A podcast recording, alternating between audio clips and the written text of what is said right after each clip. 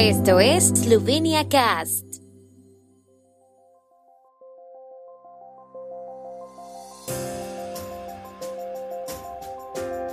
Noticias. Matías Leskovar del Instituto Josef Stefan. La epidemia vuelve a crecer. Se confirma un segundo caso de gripe aviar en Pragersko. Cambios en los incentivos a la inversión en Eslovenia. Premio Trubar 2021 a Janes Shumrada y Miran Koshuta. La epidemia de COVID-19 ha empezado a crecer de nuevo, presumiblemente debido al impacto de la socialización previa a las vacaciones y a la rápida propagación de la variante Omicron del coronavirus. La forma en que esto afecte al número de pacientes hospitalizados por COVID dependerá de la gravedad de la enfermedad que provoque, escribe Matías Lescobar del Instituto Josef Stefan. La cepa Omicron se está extendiendo rápidamente porque evade el sistema inmunitario y es incluso más infeccioso que Delta, dijo. Apliquemos rigurosamente la norma del PST y todas las demás medidas para garantizar que la epidemia no crezca demasiado rápido, lo que inundaría los hospitales con pacientes de COVID a pesar de un posible curso más leve de la enfermedad, instó Lescobar. Recordó que la medida más eficaz para controlar la epidemia es la vacunación contra el COVID-19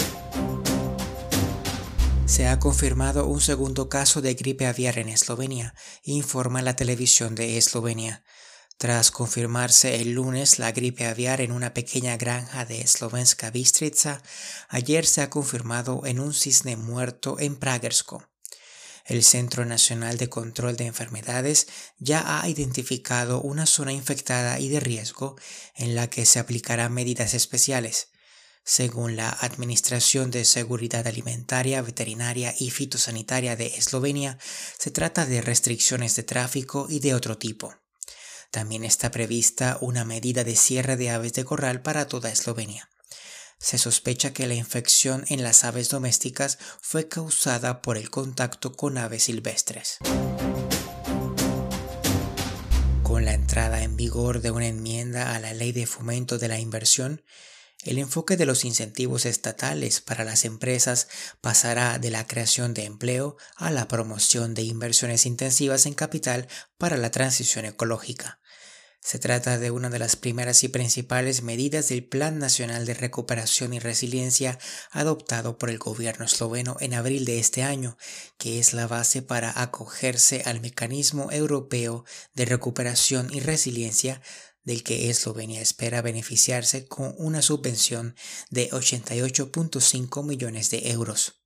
La enmienda elimina el requisito del número de nuevos puestos de trabajo creados por la inversión y añade condiciones y criterios para la transición ecológica. También estipula que las inversiones en actividades que vayan en detrimento de los objetivos de mitigación del cambio climático y de la transición a una economía circular no podrán ser apoyadas financieramente por el mecanismo europeo. La Biblioteca Nacional y Universitaria de Ljubljana ha concedido el premio Trubar por su importante contribución a la protección y conservación del patrimonio cultural escrito nacional a Janes Shumrada y Miran Koshuta. Shumrada es considerado como un investigador de primera línea del periodo de la lengua y la cultura eslovenas en la transición del siglo XVIII al XIX mientras que Koshuta es un excelente experto en autores de la vecindad fronteriza.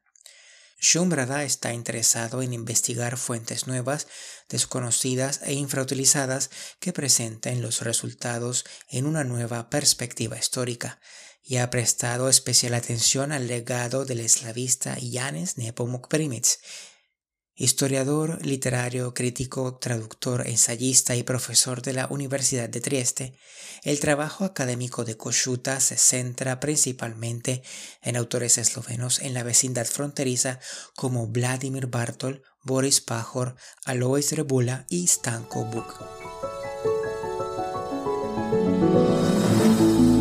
El tiempo en Eslovenia el tiempo con información de la ARSO, Agencia de la República de Eslovenia del Medio Ambiente. Hoy estará bastante despejado con más nubes en el noroeste. La niebla persistirá en tierras bajas y también en Primorska. Las máximas diurnas oscilarán entre 4 y 11 grados centígrados.